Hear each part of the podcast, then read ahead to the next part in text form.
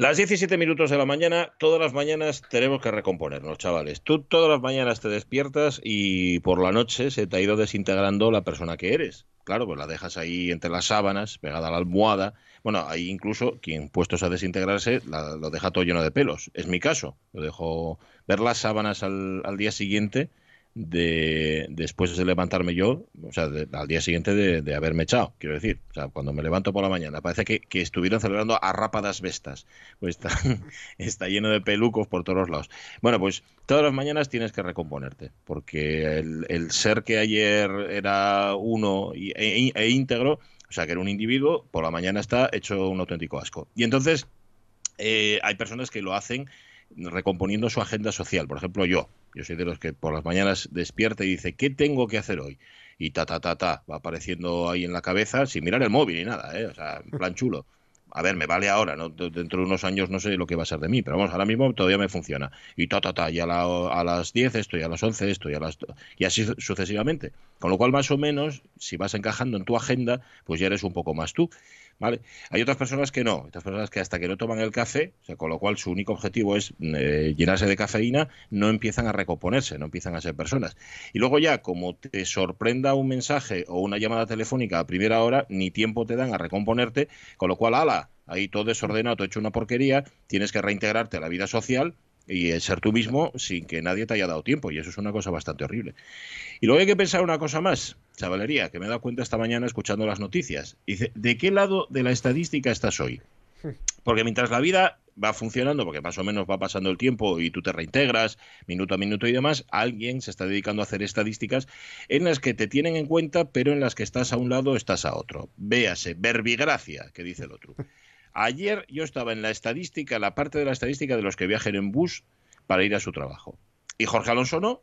Jorge Alonso estaba en la otra de los que hacen teletrabajo. Es decir, tú estabas en una estadística distinta a la mía. ¿Qué pasa hoy? Tú estás del otro mm. lado de la estadística, ¿no? Sí, no de los del bus, de los del tren, ¿Vale? Pero sí, sí, sí, en, esa misma, Yo estoy en la, hoy en la estadística del teletrabajo. Estoy de este lado de la estadística.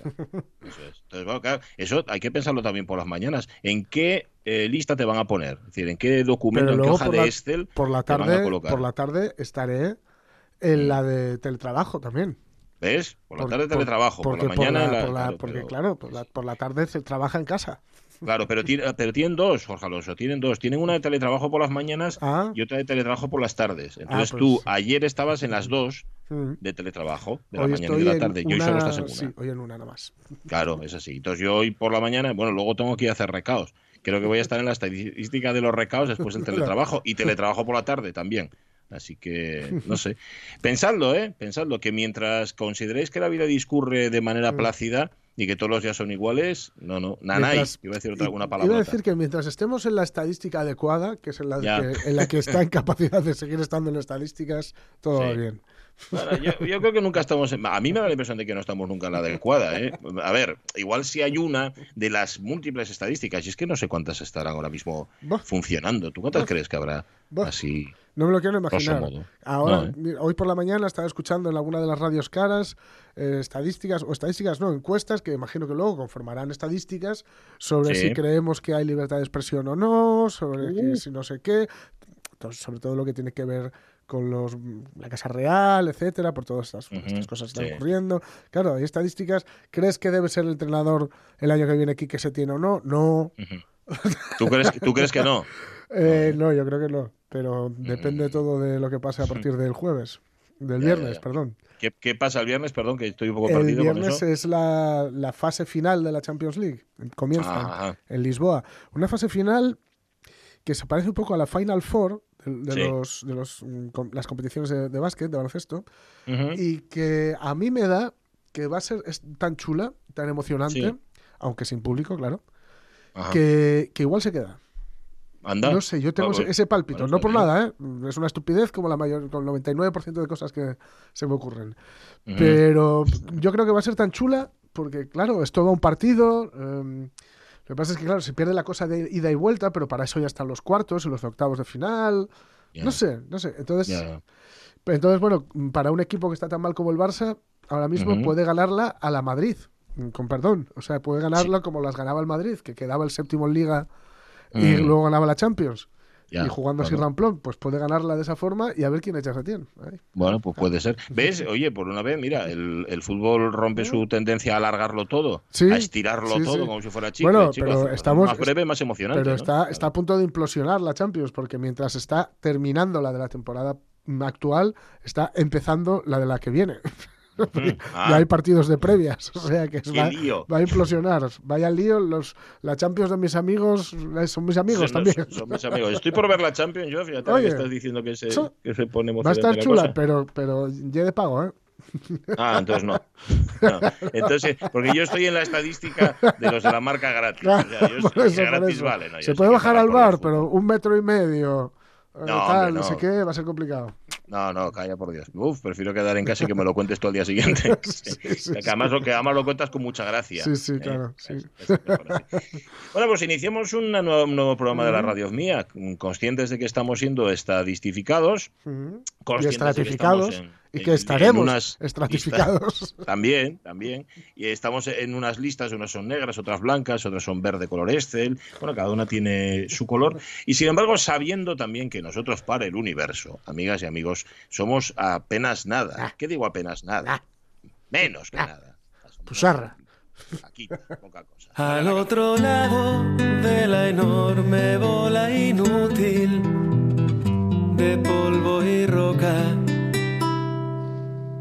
que visteis en llamar luna, hubo una vieja, según escuché.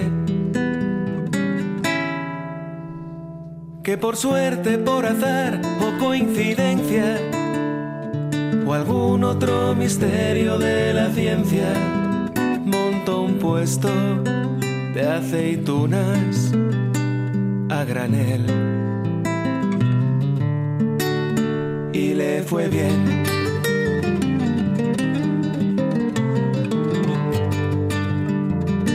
Esta es la primera canción, esta es la canción con la que abre su disco Como vuelan las gallinas Aníbal Menchaca, que dentro de un rato va a estar con nosotros aquí en la radio mía y que justamente lo que hace es mirar al cielo, encontrarse con la luna e imaginarse qué es lo que hay al otro lado, que puede haber absolutamente de todo. Según él, una señora que montó un puesto de aceitunas a granel y que además le fue bien. Como caen los albatros muertos. Y con las manos llenas de aceitunas se marchó. Y mientras masticaba iba cantando una canción, una canción de cuna, de otro lugar, de otro tiempo.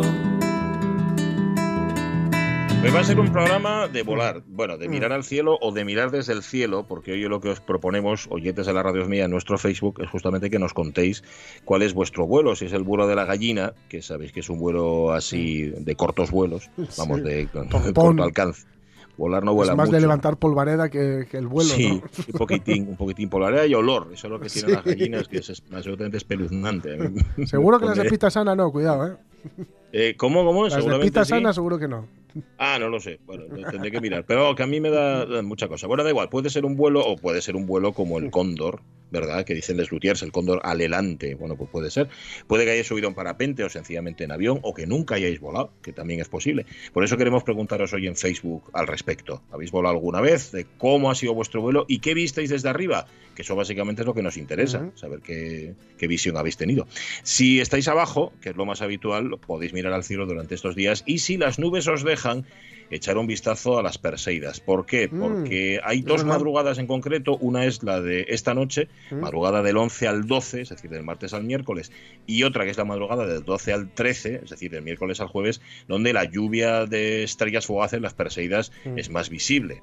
Vamos, si os dejan las nubes. Cuidado. Eh, Natacha Paya, ¿qué tal? Muy buenos días. Hola, muy buenos días, ¿qué tal? Buenas. Especialista en meteorología y en naturaleza. A ver, las Perseidas, por lo que yo he leído, podemos verlas en estas fechas especialmente, pero ya desde finales de julio están a nuestra disposición ¿no? y a nuestro alcance. Efectivamente, llevan con nosotros más o menos del 17 de julio y estarán incluso hasta el 24 de agosto. Solo que su máximo va a ser pues estas tres noches. Vale, o sea, digamos que el momento ideal para, para, observarlas es estas fechas en las que estamos. Claro, viviendo en Asturias, es un poco más complicado porque se nos ha metido la nube justamente en estos días. Mira que tuvimos buen tiempo, ¿eh? Estos días atrás y ahora se nos ha metido la nube, pero en fin, mm. ¿qué le vamos a hacer? Oye, Natacha, ¿qué son las Perseidas? Bueno, las Perseidas vienen de, el cometa eh, Swift-Tuttle que pasa cada 133 años alrededor del Sol. Bueno, alrededor, pasa cerca del Sol. Y en su órbita deja un rastro de partículas que la Tierra, en su movimiento de traslación alrededor del Sol, se encuentra con él. Entonces esas partículas entran en nuestra atmósfera y son lo que conocemos nosotros como estrellas fugaces. Se desintegran a grandes velocidades y producen ese destello. Pero realmente son partículas de un cometa. Vale, y la distancia a la que están, mm, para nosotros inimaginable. Quiero decir que parece que las vemos como si alguien hubiera tirado fuegos artificiales, pero, mm. pero vaya, que esto está sucediendo en otra dimensión, ¿no? Exactamente, están a muchísima altura y, y bueno, casi que ninguna llega al suelo, se desintegran del, de, viajan a casi 200 kilómetros por, por hora. O sea que van muy, muy, muy rápido. ¿Y por qué se llaman así? ¿Por qué se llaman Perseidas, Natacha? Bueno, las eh, se llaman Perseidas porque vienen de la constelación Perseo, que mm, sería de, del punto radiante, de donde suelen venir todas las estrellas fugaces. Y bueno, y se llaman también Lágrimas de San Lorenzo porque coincide justo con el 10 de agosto, que es el, el santo San Lorenzo el mártir. Y se le llaman lágrimas por eso, porque sufrió mucho. Vale, eh, o sea que sí es verdad que lo pusieron allá a la parrilla y le dieron varias vueltas ah. y todo lo demás. Esto ya depende de la creencia de cada uno, los puedes llamar de las dos maneras, ¿no? O Perseidas o, o, lágrimas de San Lorenzo. Eh, son, son famosas porque en efecto tienen esa periodicidad a la que Natacha hacía referencia. Pero siempre que miramos al cielo podemos ver estrellas fugaces. Casi siempre, casi todo el año tenemos tenemos la lluvia de estrellas de, todo tipo, las cuadrántidas, acuarios que estuvieron con nosotros el mes pasado, eh, las geminidas, ahora tenemos las lágrimas de San Lorenzo, pero casi todo el año, todos los meses coincide con una lluvia de estrellas, así que sí, siempre podemos ver alguna despistada en el cielo si miramos por la noche. Mm. Es lo más habitual. Eh, es, es, incluso habitual, lo que pasa que, claro, insisto en lo mismo, verlas en, yo qué sé, en la meseta castellana, verlas en el sur, a verlas aquí, porque en Atacha, aparte de las nubes, hay otro elemento también contrario que es la contaminación lumínica. De eso tenemos mucho, por desgracia. Efectivamente, para ver las estrellas fugaces simplemente hay que alejarse de la ciudad, solo que la contaminación lumínica mm, no ayuda, no ayuda nada a verlas por la noche. Y bueno, básicamente alejarse de la ciudad y también evitar eh, tanto el, la luz de la ciudad como la de los smartphones o de los coches, mm. tener todo oscuro y llegar media horita o una horita antes para que la luz acostum para que los ojos acostumbren a la luz nocturna y puedas ver más campo de visión. Oye, déjame que aproveche, ya que te tenemos aquí, otros momentos del año en los que podemos ver estrellas fugaces, digo, para quien resulta que se va a perder las Perseidas porque está nublado, porque no puede, ¿qué otros momentos en el año tenemos, Atecha? Bueno, tenemos octubre, eh, si no me equivoco, las Leónidas y Oriónidas también están en octubre cerquita. Luego tenemos las uh, Cuadrántidas también, creo que por enero, las Gemínidas, o sea, no nos preocupemos que si no podemos pedir todos los deseos ahora, tendremos todo el año para hacerlo. Vale, vale, vale. Eh, a ver, tú que tú, eh, tú eres científica, ¿tú pides deseos a, las estrellas fugaces? ¿O eso solo lo hacemos los que no tenemos ningún tipo de... los que, los que somos científicos? No, la verdad que no, pero siempre siempre alegra mucho verlas. Y ahora con este año que está todo yendo un poco patas arriba, pues la verdad que no viene nada mal pedir una de vez en cuando si la encuentras. ¿Tú dónde las vas a ver, Natacha? ¿O ya las has visto? Ya, bueno, ya estás de hecho harta de ver Perseidas. No, no, no, la verdad que no, porque vivo en Barcelona y entonces mm, me tendría que ir muy lejos para evitar la contaminación lumínica. Así que encontré alguna despistada el otro día, pero nada. Sí, me tengo que ir al Tibidabo, pero claro, tampoco el cielo acompaña mucho este día. Ah, está nulo también. Bueno, así que nada, no, vamos a tener suerte. Pero bueno, eh, recordad que nos lo decía Natacha al principio, por lo menos hasta el 24 de agosto van a ser visibles. Cierto es que en estas madrugadas, del 11 al 12 y del 12 al 13, es cuando mejor se va a ver a las personas. era como excusa para salir un poco de la ciudad, pues oye. También, también bien, exactamente como excusa. Y de hecho, mucho en la mitad sur de España, que las noches van a seguir siendo muy torridas, también viene mm. genial escaparse un poco. Mm pues nada, lo vamos a aprovechar para mirar, bueno, las estrellas y lo que hay en el cielo, que no sé el cielo nocturno en estos días, aparte de Perseidas, que otros espectáculos nos puede ofrecer, Natacha. ¿Qué, vemos en el cielo nocturno si nos asomamos? Bueno, si no me equivoco, creo que vemos Venus y Marte. Ay, y, Marte y, y bueno, la verdad, de astronomía me pillas un poco, pero bueno, También hay que recordar que el mañana de 3 a 6 de la tarde es el pico máximo realmente que se mm. sucede de día y la luna la tenemos en fase menguante. Así que sería un momento súper óptimo para verla si, si la lluvia, las nubes o nos lo pueden permitir. Ahí, a ver si tiene un detalle con nosotros y se abre algún claro esta noche o la que viene. A ver, a ver. Natasha Paya, muchísimas gracias por contarnos todo esto y feliz lluvia de estrellas. Igualmente, feliz a vosotros. Un beso. Besazo. ¿Está sonando la luna de fondo? El Caunedo, la tenemos ahí, Aníbal Menchaca sigue ahí. Ahora, pues subiendo la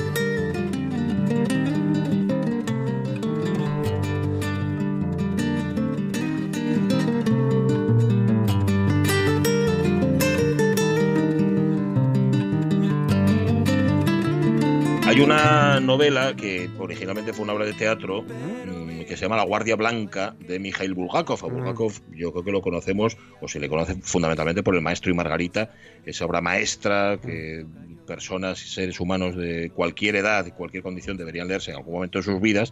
Bueno, pues él tiene una que se llama La Guardia Blanca que termina justamente así. Termina con los personajes a los que les ha pasado absolutamente de todo. son, creo que se llaman los, los Turbing, son, sí, los, protagonistas, son una familia. Les pasa de todo justamente en la época de la guerra civil, ahí durante la Revolución Soviética y todo lo demás. Bueno, pues al final termina el personaje diciendo, ¿y por qué ¿Por qué no miramos más a las estrellas? ¿Por qué no nos fijamos más en el cielo estrellado? Estamos siempre con la cabeza metida en las cosas terrestres y ahí arriba hay un universo al que en efecto somos bastante indiferentes y al revés, es bastante indiferente también con nosotros. Eh, Pedro Pablo Valerio Morís ayer no había mm. escuchado la, la, ahí, la radio mía, pero como es, un, es, es vicioso, porque es vicioso sea, como persona es excelente, intelectualmente es brillante, profesionalmente ya no os quiero ni contar, pero, pero bueno, tiene el, vicio de escuchar la radio mía. Y cuando no la puede escuchar en directo, la escucha en diferido, con lo cual o bien se va a RTP a la carta o coge el iVox y allí nos pilla. Bien, pues ayer escuchó, tú estabas, Jorge Alonso, la crítica, por cierto, totalmente razonada que, que, le hicimos Ramón Redondo y servidor. O sea, cuando le acusábamos de no tener ni idea de cine porque no le gusta Patterson y porque no le gusta Magnolia. Sí. Es así, es así, las cosas son como son. Bueno, pues hoy lo escuchó y, dice, bueno, soy, soy lo peor, soy lo peor. Y dice, a ver, Pedro Pablo Valerio, te perdonamos, te perdonamos porque te queremos, ¿eh? pero vamos, que estás cometiendo un error, te lo vuelvo a decir otra vez. O sea, tienes que ver Magnolia, tienes que ver Patterson y verlas con otros ojos. Yo creo que te estás emponzoñando, o sea, hay algo ahí en ti que no está funcionando como debería. Em, nos está poniendo, por cierto, nos ha mandado en, privado, bueno, que dice que lo tiene más fácil para mandarlo en privado que para mandarlo por, por el Facebook normal. Em, nos ha mandado el Cervino, que es eh, mm. visto desde arriba, ¿eh? son vistas que él tomó desde, desde un avión, me imagino que sí, y un circo glaciar absolutamente imponente, entiendo que es en los Alpes. El Cervino, para que lo tengáis claro, y nos lo aclara él también, nos lo pone entre paréntesis, pone Toblerone. el Cervino es el monte que sale en el estuche del Toblerón. Ah, ¿Te das cuenta, no? Ahora sí. Claro. Me dices el Cervino y, nada, pero me dices que es la de Toblerone y lo entiendo perfectamente. Hombre, hombre, Claro. Qué impresionante. Eso, Sobre todo cuando el aeropuerto, que ahí se ve bien, en ese Toblerone del aeropuerto se ve bien el Cervino. Ahí se ve mucho mejor. Y aparte que si vas en un avión y salvo que te lo digan, Mm. Generalmente, igual el, piloto le dice, ahora mismo están ustedes viendo el cervino y todo, y todo lo demás. Mm. Si no, tú no te das cuenta. Pues yo, anda que no miro, no miro, no miro mucho y, veo montes o veo prados o veo, y no sé lo que veo, ¿no? Que quiere un poco. Yo es que no miro mucho. Intento, no Prefiero no mirar, ¿no? Claro, claro, claro. Vas dopado ya. Voy ahí con, con mis tranquimacines y mis cosas.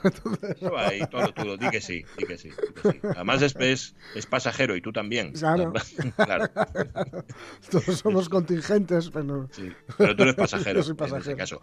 Hola, Idoya Rey, ¿cómo estás? Hola, ¿qué tal? ¿Cómo estáis? bien, hace, hace, mucho que no te cantamos la de Idoya Rey, Idoya Rey, que en este espacio tú eres la ley. Pero... ya este año todavía no me la habíais cantado. No, la verdad es que no había surgido, pero bueno, ahora que estamos en este ambiente tan grato, pues aprovechamos. Oye, ¿tú, tú, eres de, ¿tú tienes miedo a volar, a volar en avión o a volar en parapente, o eres así más bien osada? Eh, mm, yo no, es lo que más me gusta del mundo. no es lo que más me gusta del mundo, no lo paso un pelín mal. Sobre todo en el despegue de los aviones. Eh, parapente o globo ya, bueno, me parece algo imagina inimaginable para mí. Digo, es un viejo innecesario. Claro, salvo que sea imprescindible, si hay que hacerlo, se hace, pero si no, no. sí, si hay que hacerlo, se hace. Y si surge la oportunidad, a lo mejor luego me lanzo, ¿eh? pero así como primer impulso no, no me surge. Yo los, vi el otro día que fuimos ahí a, El Orrio, ahí en, la Providencia. Sí, y que está, lo, han remodelado, está muy chulo. Bueno, ya estaba muy chulo antes, pero ahora está muy chulo por, la, por donde el Prado del, Sol, del Sol y tal. Pues ahí debe haber una zona o, alguna academia o un algo del, para lanzarse en parapente. De hecho, la foto que hemos puesto hoy en nuestro Facebook es de ahí, es, justamente de ahí, porque si os fijáis, se ve toda la costa, es pues un cachín de la costa de Gijón, de la de Villaviciosa, y allí se pierden. Y hay dos que se tiraron en ese momento que, bueno, yo me agarré al, pasto, o sea, con uñas, bien. Me abracé una vaca que había por ahí. Bueno, pero al balcón sí te asomas, ¿no, Idoya Rey? ¿Qué ves? ¿Qué nos cuentas hoy? Sí, al balcón sí me asomo. Pues mira, como todos los años siempre reservo un día para lecturas de verano, ¿no? Para hablaros de, esos libros que, que estamos leyendo en estos meses. Y yo quería hablaros del libro que me leí la semana pasada, que tuve descanso, que lo tenía ahí en pendientes y que además es de una editorial asturiana que es Hoja de Lata, que es una editorial que tenemos una joya de editorial en, Asturias, porque tiene un catálogo, la verdad es que interesantísimo. Y la novela que estoy leyendo de Hoja de Lata se llama Los motivos de Aurora, es de un escritor eh, austriaco, Eric Hulk, que publicó esta novela en 1987 eh, se tradujo al castellano, pero solo en Cuba, con lo cual quedó mm. descatalogada rápidamente y el año pasado, pues Hoja de Lata lo, rescató, rescató esta novela con una traducción de, José Ovejero. Eh, la historia narra, eh, por la historia de Aurora Rodríguez, que fue una mujer que a principios del siglo XX en España decidió cambiar el mundo mm. a través de su hija Hildegard. Eh, no sé, quizás la historia os suene un poco porque Almudena Grandes casualmente este año también ha publicado una novela sobre esta misma historia que se llama La madre de Frankenstein. Sí, la verdad es que se pisaron, se pisaron los dos el tema, lo que pasa que también serán dos aproximaciones eh, ¿cómo decirlo? O sea, complementarias, ¿no? Complementarias, sí, probablemente sí, porque bueno, esta novela, como os digo, está escrita en el año 1987, con lo cual probablemente la documentación que tenga Almudena Grandes, que sabemos que es muy exhaustiva en, la documentación de sus obras, pues sea, sea mayor de la que tenía en el momento Eric Halp y probablemente se aproximen desde diferentes puntos de vista. Eh, la novela empieza de un modo muy sugerente, os voy a leer el primer párrafo para enganchar. Dice, un día Aurora Rodríguez comprendió que tenía que matar a su hija. Entró en el dormitorio, sacó de la mesilla de noche una pistola que había comprado meses atrás por si debía proteger la vida de Hildegard, cargó el arma, quitó el seguro y se dirigió, sin titubear, a la habitación de la hija. Así comienza, comienza. La novela que, bueno, es súper interesante primero porque está narrada de, un modo eh, muy ameno, es una novela cortita y claro, tú esperas pues con este comienzo y con el título Los motivos de Aurora, pues descubrir los motivos que llevaron a esta mujer a, matar a su hija Hildegard y mm. además al gran proyecto de su vida, ¿no? Pero en realidad eh, me gusta mucho eh, cómo se aproxima el escritor porque deja que el lector saque sus conclusiones. Es mm. decir, hace una descripción también de la sociedad española de principios del siglo XX eh, muy interesante.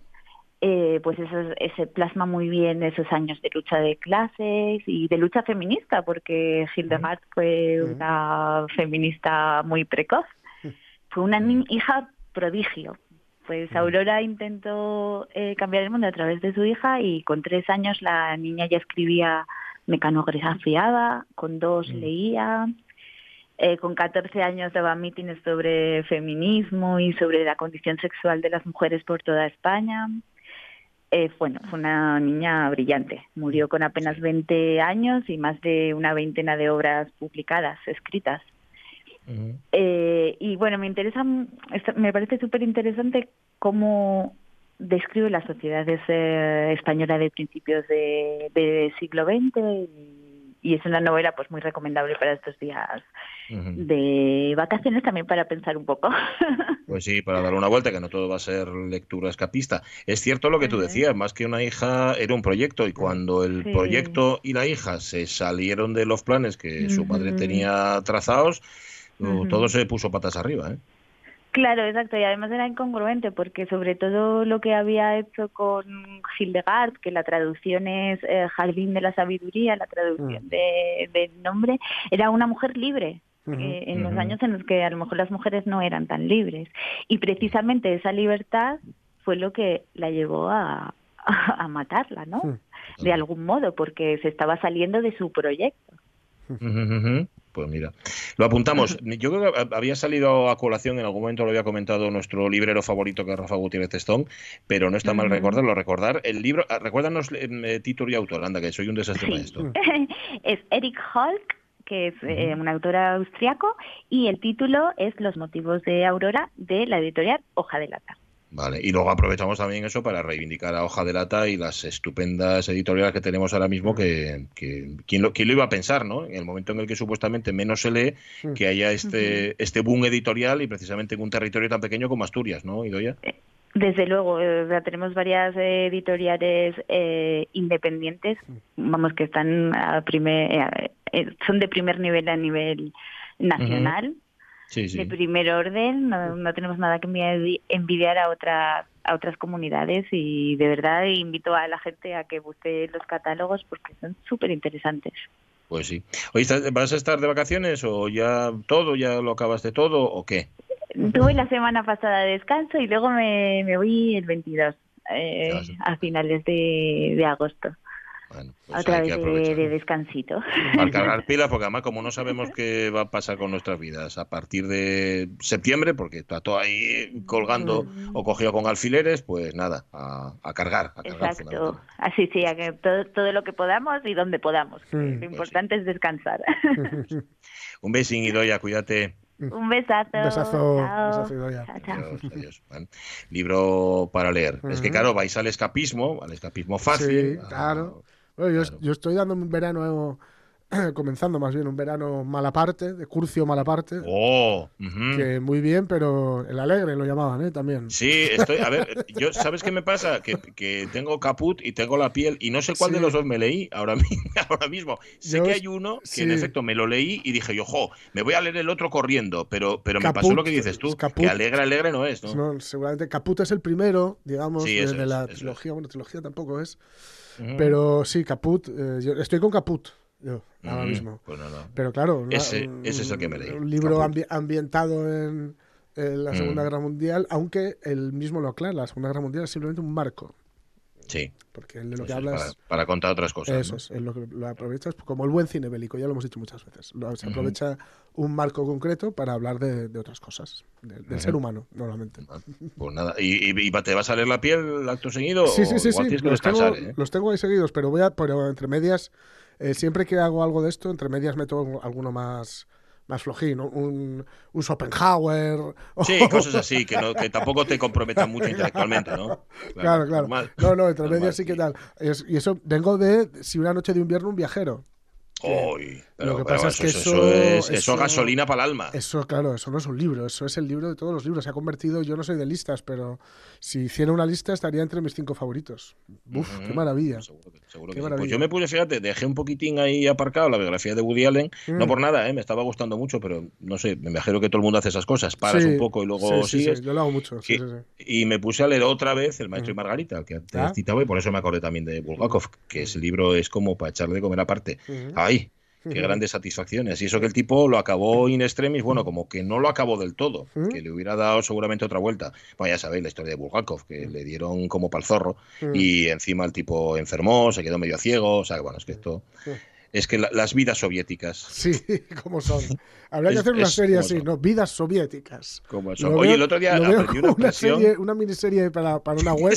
Vidas soviéticas. Vidas soviéticas. Wow. Dice, no pasas de la primera. Vamos. No pasas de los del primer cuarto de hora. el otro día me enseñó un amigo una. Espera, espera, espera. Y puedes, puedes hacerte de la plataforma de vidas soviéticas por cuatro copex. Sí, señor. Y además, mira, si quieres ir a la sede a hacerte socio, te queda a cinco verstas. si eres un mujik, a tres, a tres copex. Ay, perdona, oyentes de la radio mía, estas son cosas que... El otro día me enseñó un amigo una expresión, estábamos mm. puestos en corriente, en un sitio donde había corriente, y dice, hace un frío aquí de novela rusa. Ostras, qué bueno, qué bueno, sí señor, sí señor, sí señor. Ay, bueno, hoy hace un calor aquí de sauna finlandesa. 10 y 37 minutos de la mañana, que tengo la ventana cerrada. Vamos a contar noticias. Vamos.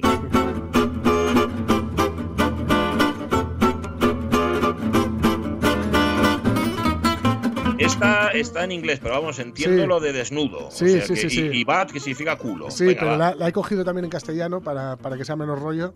Me, la encontré en castellano. Y dice: Un nudista persigue a un jabalí que le robó el portátil en un parque de Berlín. ¡Míralo, míralo! ¡Míralo, míralo! Ahí va el nudista, hay que verlo al nudista, ¿eh?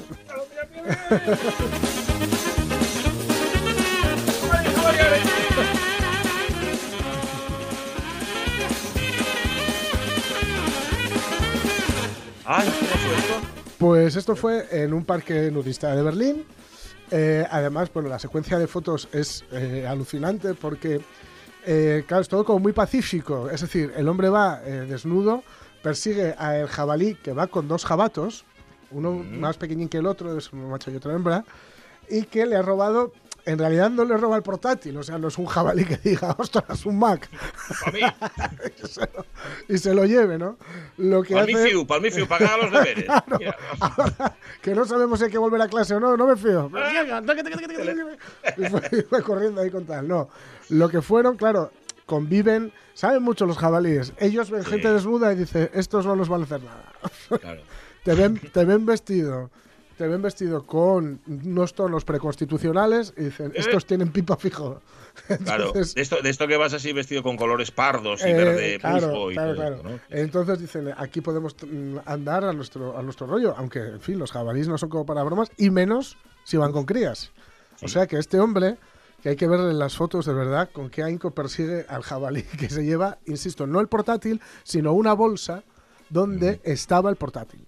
¿no? Ah. Entonces el jabalí esto es un poco el efecto Yogi Yellowstone, ¿no? O sea, ellos saben que dentro de las bolsas hay comida y ahí que se, que se, que se metieron, hizo una incursión rápida y lo que cogió fue la, bolsa y se, se, piró. Se piró con, con, el portátil y claro, el hombre pues ahí a correr. ¿Qué va a hacer? ¿Qué vas a, hacer? Tú estás, por ejemplo, tranquilamente haciendo nudismo y, y, se te presenta un jabalí y te roba la bolsa, pues corres. Sí, sí, sí, sí. sí, sí no, no, yo, yo, yo, lo entiendo, yo lo entiendo, aunque... Mm, no lo compartes. No, no, hubiera, no, no, no lo hubiera, no sé, no, no me veo, no me veo. Y la verdad es que la noticia original en inglés eh, da un poco más de pistas de los problemas que está habiendo. Bueno, aquí en Oviedo les tenemos que, que, que, pasean casi por, por la calle Uría, ¿no? casi entran a las tiendas. Y yo el otro día los había, en probadores del Zara estaban mirándose así para, ropa para ropa para no para la vuelta al cole, porque la vuelta al cole ya hemos visto que han hecho una campaña de la vuelta al cole que es que es para, colgarse de ella. Porque inglés ha hecho una cosa que es de meter mucho miedo y de buscarlo, ¿eh? Sí, sí, tremendo. Pero sí que dice que están dando muchos problemas en Europa, ¿no? Por ejemplo, que eh, problemas o sorpresas, ¿no? Por ejemplo, dice que en el último año, dice como la, el, top de todas las sorpresitas que han, que han, que han dado o que han hecho, ha sido la de la de desenterrar un alijo de cocaína que habían enterrado unos capos en ¿Ah, Italia. sí? Ah, pero ahí se están metiendo, ahí se están metiendo con un terreno. pero, cuidado, eh, pero dile tú algo a un jabalí colocado, ¿eh? Sí. Se pone. Se, pone sobre las patas de atrás y no deja títere con cabeza. ¿eh? Dice cuatro cosas que le, que le pongan. No hay Obelis que le pare. Eh, cocaína por, dicen que eh, unos 22 mil dólares. O sea que, mm. bueno, era bastante, ¿no? Y también pone en esta noticia internacional como ejemplo lo de Cataluña, que por, pues, bueno, ocurrió en Cataluña y en varios sitios, que por el tema de cuando el confinamiento, pues que los animalinos pues salieron y se metieron así más por, por, por las ciudades, ¿no? En fin, eh, en todo caso, cuidado, ya digo, con los jabalíes, que hay, hay bastantes, que se, se, se, se meten en las ciudades, se meten en los parques, te roban los portátiles, te desentierran los alijos y ojo, que se cotizan. Morena tu jabalí, ay dime quién te lo dio, a mí nadie me lo ha dado, mi dinero me costó, tuve lugar de verlo agarrado, no lo agarré por andar vacilando, tuve lugar de verlo agarrado, no lo agarré por andar vacilando. Mm, qué, letra misteriosa, ¿no? Muy bien, ¿a qué demonios se refiere? cuando dice el jabalí, ¿está hablando de un animal o de Es indescifrable. Yo lo estaba escuchando ayer y no sé, no sé a qué se refiere tu jabalí. no, a ver, vamos, a, ahora vuelve otra vez, porque dice todo el rato lo mismo, ¿eh? Vamos a ver. Andando yo trabajando ah, no, no, en la hacienda del camino y por estar almorzando se me fue mi jabalí. Tuve lugar de verlo ah, Yo pensaba que estaba en la sierra y le había atacado un jabalí, pero no, él llevaba un jabalí estando en la sierra. O la morena, no hubo una morena que tenía uno. Apareció una morena, sí, sí, al principio de la serie. Pero eso ya, si fuera una morena, sería medio acuático ya, ¿no? no, sé, no sé lo que pasa aquí, pero él, el caso es que por estar vacilando se, se quedó sin jabalí. Hay algo ahí, ¿eh? Cuidado, cuidado con los jabalís. Algo tienen. Con los jabalís. Em, ¿Qué pasa? que ¿Eso que es la imitación que haces del, del jabalí? Te sale bien, ¿eh? ¿Viste? Sí. Estoy por ir de sustituto. pero sí. Eso es por ir sustituto de Varela. ya. No lo agarré por andar vacilando. Tuve lugar de haberlo agarrado. No lo agarré por andar vacilando. tuvo lugar de haberlo agarrado y no lo agarró por andar vacilando. ¿Ves? Se despistó y quedó sin jabalí. Es que al final, al final, vamos, hay que atarlos corto, ¿eh? Hay que atarlos corto a los jabalí. Bien. Eh, hablemos ahora de fantasmas. Sabéis que los fantasmas desafían nuestra razón, la razón del ser humano desde tiempo inmemorial. Pero los intelectuales nos preguntamos, ¿por qué se escuenden? ¿Por qué no se muestran? Fantasmas, no me dan miedo los fantasmas.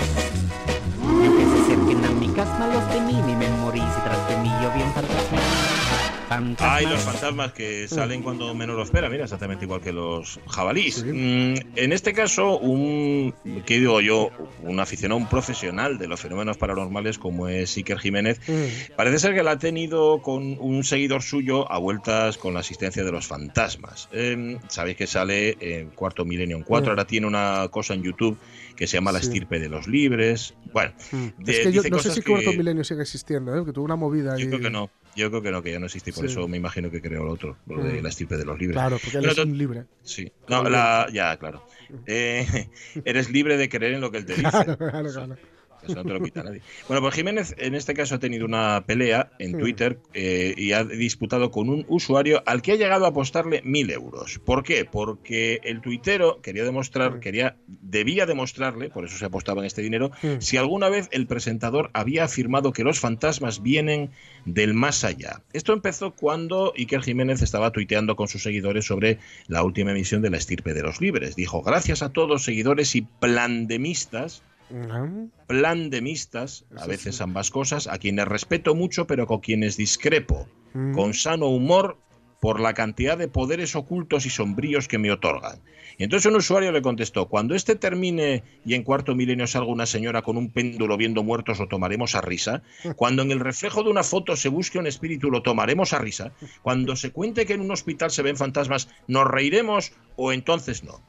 Bueno, Jiménez se quedó callado, como solamente él sabe hacerlo, y contestó, es que yo creo que nunca hemos dicho que sean fantasmas. No sé si usted habla de oídas, dijo Iker Jiménez, añadiendo, yo no sé a quiénes han visto ustedes, sinceramente. Bueno, el tuitero se puso un poco pavo, insistió, comentó que él le había visto, leído y oído durante muchos años, lo que, lo que Jiménez aprovechó para responder, oiga, le doy mil euros si me muestra que en estos 15 años yo haya afirmado que un fantasma viene del más allá o un extraterrestre viene de otro mundo. Bueno, el tuitero, que ya sabéis cómo son, eh, mm. le, dio por rebatir. Dice, hombre, tal vez tenga razón, pero en su programa he visto visitantes de dormitorio, la señora del péndulo, para que, pero que sí, Iker, que en eso tiene razón. Usted no afirmó nada, ¿eh? Mm. Tampoco yo dije eso. Guárdese su dinero. Y entonces el presentador siguió un poquitín más allá, abogó por un sentido crítico, dijo que la apuesta no era real. ¿eh? Por si acaso. Reculó ahí. Mil euros son muchos euros, ¿eh? Mientras el tuitero le recomendó que se aplicara sus propias palabras y aceptara las críticas, las positivas y las negativas. Y entonces ya se cerró la conversación con un yo dialogo y escucho, como en los programas. Es una diferencia. Intento saber por qué de la decepción. Sencillamente no me creen y piensan que estoy siguiendo órdenes, que no sé muy bien a qué se refiere esto, y era como concluía. La logia. Órdenes del más allá, supongo, sí. Sí. Algo, algo que tiene ahí. Bueno, el asunto era este, que, que el otro se puso pavo, que Iker Jiménez aseguraba que él nunca había dicho nada claro. Él lo único que hace es ponerlo en la Claro, pantalla. claro, es que ahí está el truco.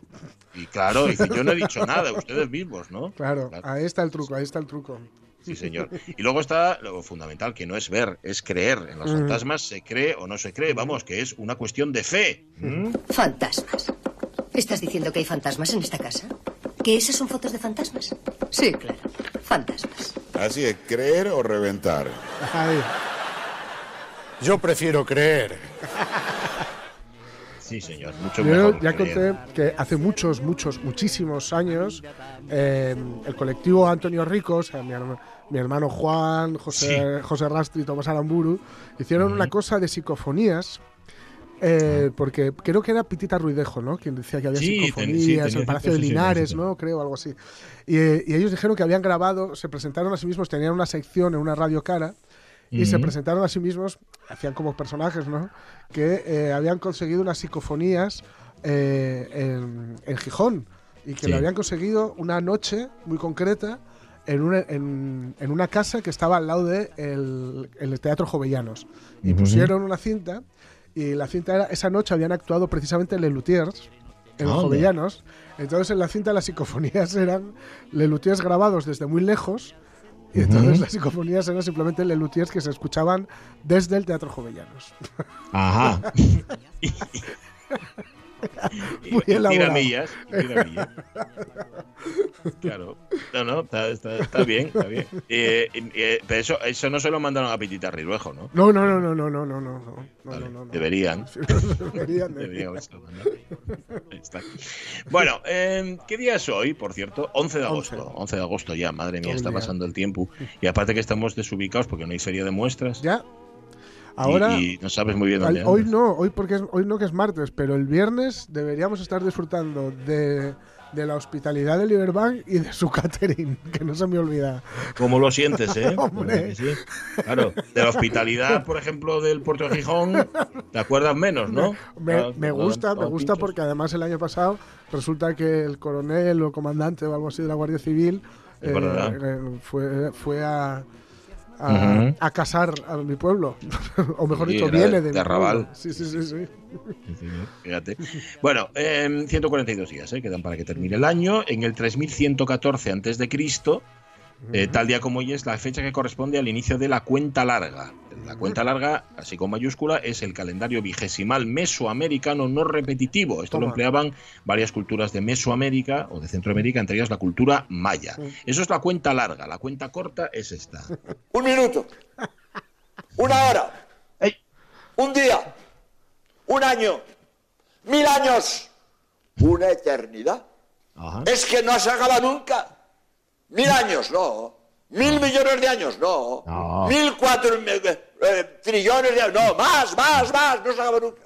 Nunca. Ahí lo tienes, ¿ves? Ajá. Que cuenta más corta y más La- sencilla y más. ¿eh? Ah, Qué pragmatismo occidental.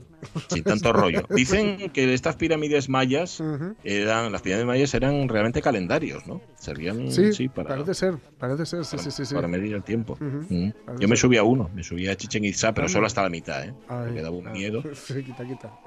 Sí.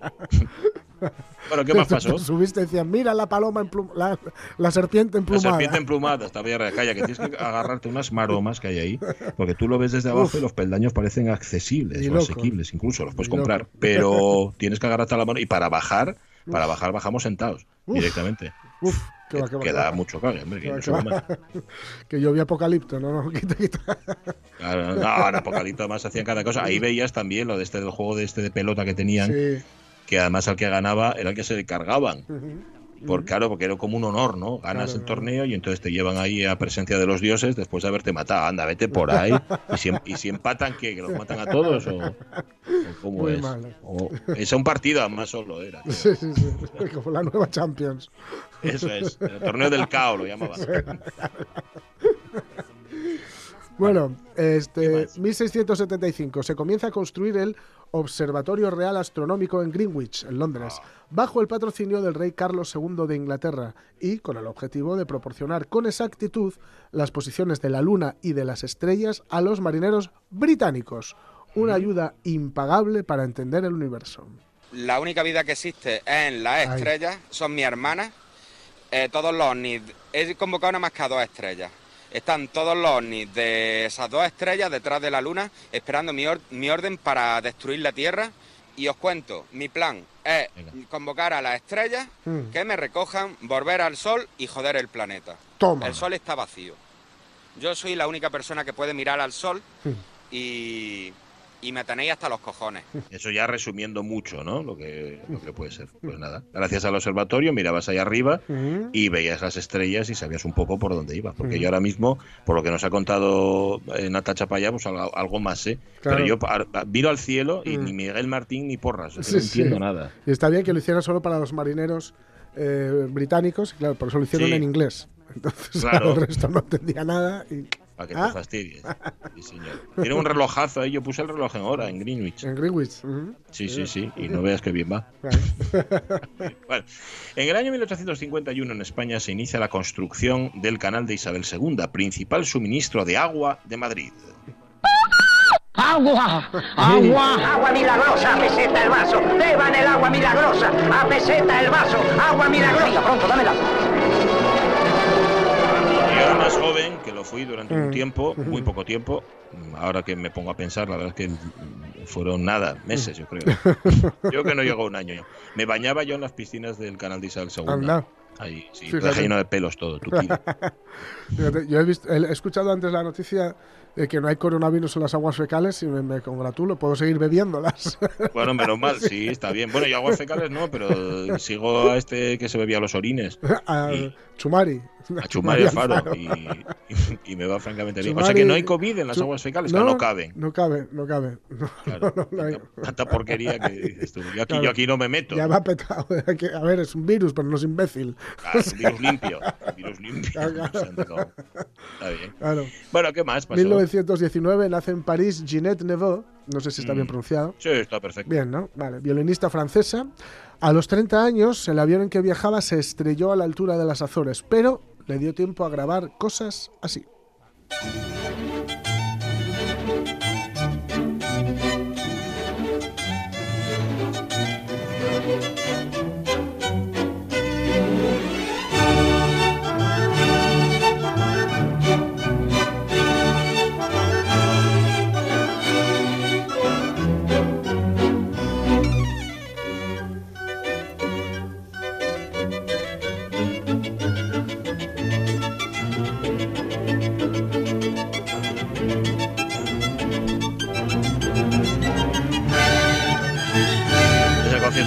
Schumann, uy, de Schumann, de Brahms, que termina Sí. así con esta cosa tan, gitana, muy bonito. Eh, era cuadrada, estaba cuadrada Ginette Neveu. Tú Mm. ves fotos suya y era suyas y tenía, como alguien decía, tenía aspecto de gladiador. O sea, era Ostras. mm, muy tocho. Todo lo contrario, ¿no? Nos, imagino- nos imaginamos siempre a, Mm. a un violinista o a una violinista así como con, con, con Sí. el físico de- tu- tu- tuberculoso, ¿no? Así muy, muy sí, frágil. Bueno, yo. ¿Sabes que yo creo que eso tiene que ver bastante con, Mm. con la imagen que hay ahora? Bueno, la que nos están vendiendo. Tú vas a cualquier Mm. sello grabador, sobre todo de los grandes, ¿no? Que, que- Mm. Yo qué sé, pues los Gramophone, todos estos. ¿vale? Sí. Y ahora lo mismo son todos los artistas, son bellos todos ellos. Sí. O sea, todos Y tienen salen en unos la físicos- portada. Sí, salen, por supuesto. Ah, Que antes ya pasaba, ¿eh? Lo que pasa que Ginette Neve era tan grandona que, hombre, Claro. la tendrían que haber retocado bastante para que pudiera haber salido. Pero ahora mismo se lleva más eso. No sabes si son buenos o malos, que sí, hombre, que son buenos en general. Sí, sí, sino- pero son guapos, son todos. Sí, sí, sí. Yo desconfío de tanto traje largo y tanto. Tra- mm. tra- tra- no, no, traje largo me refiero en el caso de las mujeres o, o chaqueta, o traje de chaqueta Sí. en el caso Ujú. de, de los hombres y de tanta mirada al infinito. Me, me suele, me suele, sí. Cuando Suele alguien mira así al infinito en la portada de un disco de música mm, sea de cual sea su condición, desconfío bastante, la verdad. Malo, malo, malo es. Bueno, pues esta no tenía ese aspecto porque eran otros tiempos Mm. y, y lo cierto es que tuvo muy mala suerte eso. Con 30 Mm. años el avión se estrelló. Ojo, no solamente iba ella, iba Mm. su hermano. Su hermano era su acompañante habitual, era el Mm. pianista habitual y dejó un porrón de grabaciones y algunas de ellas, bueno, casi todas ellas magníficas. O sea, se murió con 30 años, lo que hubiera dado de sí esta Ya. mujer. En fin. Eh, en el año 30, en 1930, en Córdoba, Argentina, el escritor y humanista Carlos González Pecotse, también conocido por su seudónimo literario Raumsol, crea la Escuela Raumsólica de Logosofía, la Madre antecesora de la Fundación Logosófica. Y os estaréis preguntando qué es la logosofía. Bien, la logosofía brinda herramientas para realizar lo que define como, comillas, el proceso de evolución consciente del ser humano. Cerramos comillas. Vamos Ah. a ver, lo que viene siendo realizarse. ¿eh? Porque realizarse es trascender yendo más allá de los hechos hasta lograr cierto tipo de equilibrio. Cierto tipo de equilibrio como por ejemplo un árbol. Árbol. Árbol. Sí, como un árbol.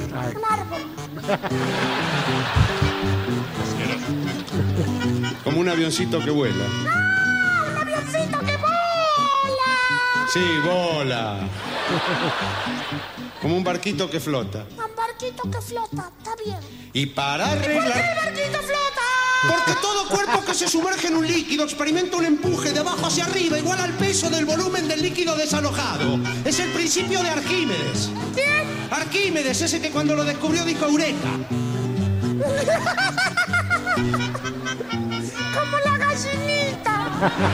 Sí, como la gallinita dijo Eureka. ¿Y por qué la gallinita dijo breca? No, nene, no. Las gallinitas no hablan. Ahí está, ahí está. ¿Ves? Este niño ya se realizó. Ahí Ya- Ya está, ya le arreglaron el asunto.